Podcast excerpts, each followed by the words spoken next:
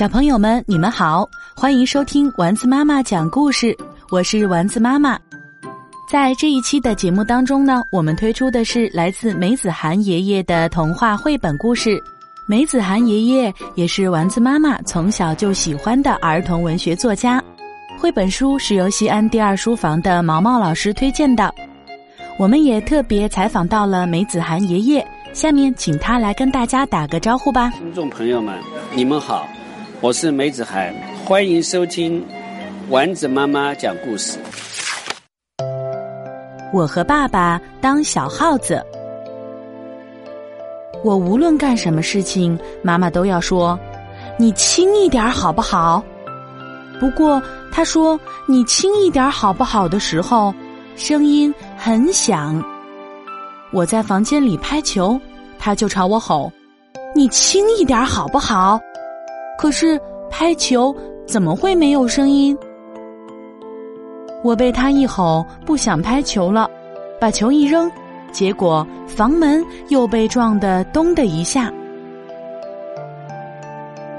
吃好饭，我放下饭碗，他立即说：“你轻一点好不好？”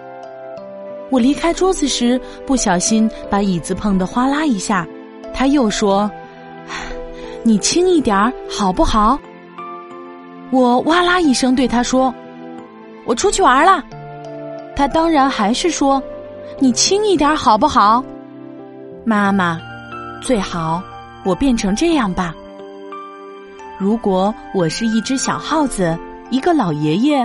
那么我妈妈就不会说你轻一点好不好了。妈妈回来了，她喊：“带豆豆。”你听听，他喊我的声音多么响！我答应他：“我在这儿。”可是他听不见，因为我现在已经变成一只小耗子了。小耗子说话吱吱吱的，很轻。你是谁？妈妈总算看见了我。我是带豆豆呀，带豆豆怎么变成小耗子啦？因为小耗子的声音是很轻的，你就不会说你轻一点好不好啦？妈妈哇的一声哭了起来，哭得好响好响，把我吓了一跳。他的意思当然是我不能变成小耗子，还是当带豆豆好。可是我不想当带豆豆。当带豆豆老是要轻一点儿，轻一点儿，太没劲儿了。我现在就是从桌子上跳下来，妈妈也听不见。我可以到处跑，别提多开心了。爸爸回来了，他喊：“带豆豆，我在这儿。”他当然也没听见。带豆豆，他又喊。他刚喊完，就看见我了。他害怕的大叫起来：“哎呀，不得了了！我们家有一只小耗子！”说着就拿起扫帚要赶我。我只好赶紧变回来。爸爸说：“你刚才到哪儿去了？我喊你，你不答应。我看见了一只小耗子。”我对爸爸说：“那不是小耗子，那是我。我答应了，可是你听不见。”爸爸问：“你变成小耗子干什么？”我说：“变成小耗子，妈妈就不会一天到晚说你轻一点好不好啦。”这真是一个好办法。我小时候，我妈妈也是一天到晚叫我轻一点好不好？我怎么就没想到变成一只小耗子呢？爸爸的妈妈就是我奶奶，奶奶和妈妈一个样。我对爸爸说：“那么你现在赶快变吧。”结果，爸爸也变成了一只小耗子。现在有两只小耗子了。爸爸说：“我有一个问题，耗子也是分爸爸耗子和儿子耗子的。你看，我们是不是也要分一分？”我想都不想就反对：“不要，不要，不要！没有爸爸，也没有儿子，因为有了爸爸和儿子，弄不好就会出现个妈妈耗子。”那你就是当了耗子，他还是会要你轻一点儿。吃饭的时候可好玩了，桌上坐着两只小耗子，妈妈好难过，哇哇的大哭。叽里咕噜地说：“你们好好的人不当，变成小耗子干什么？”妈妈哭，管他哭，我们管我们吃，我们还可以在桌上跑来跑去，开心极了。曾经是我爸爸的小耗子说：“哈，的确是当小耗子好。我小时候怎么就没有想到呢？老弟，真有你的。”我对他说：“你最好叫我老兄，因为这个主意是我想出来的。”那好，老兄，老兄。妈妈说：“你们俩叽里咕噜什么？我一点儿也听不出。”我们就跑到他耳边告诉他。妈妈说：“我明白了。”其实他明白个啥？妈妈又说：“那么你们俩究竟谁是带豆豆？”我们告诉他谁是带豆豆，谁是带豆豆的爸爸。结果他一把揪住爸爸的耗子的耳朵，问：“我倒想请教你，我什么时候让你轻一点了？你为什么也变成一只小耗子？”爸爸说。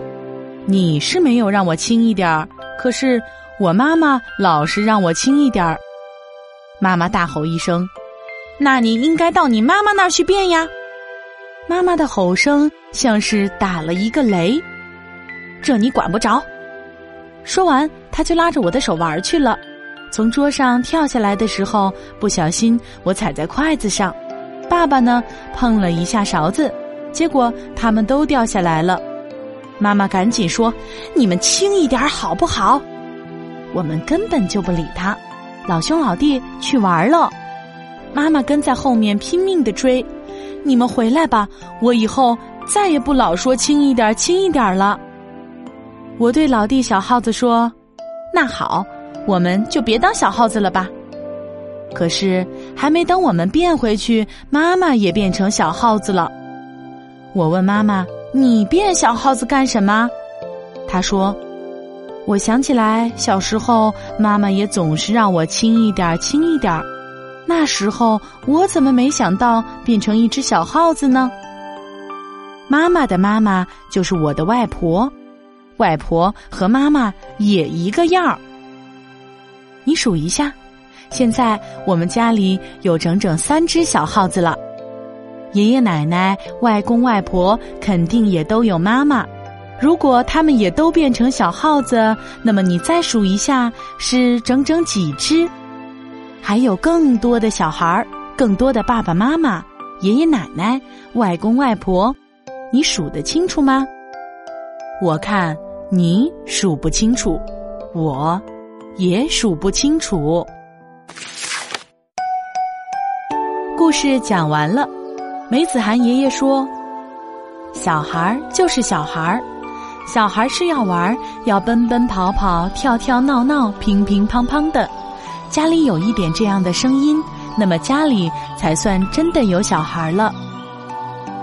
其实，如果一个孩子能够让自己轻一点儿，也很好。一个孩子会对自己说‘轻一点儿’，那可是蛮有教养的呢。反正。”你自己决定吧。儿童文学作家和丸子妈妈都不会告诉你一定要怎样，只会告诉你也可以怎样。小朋友们，如果你喜欢丸子妈妈讲的故事，请发微信给丸子妈妈，微信号码是九幺二八幺七七。也欢迎你分享你自己讲的故事给丸子妈妈听。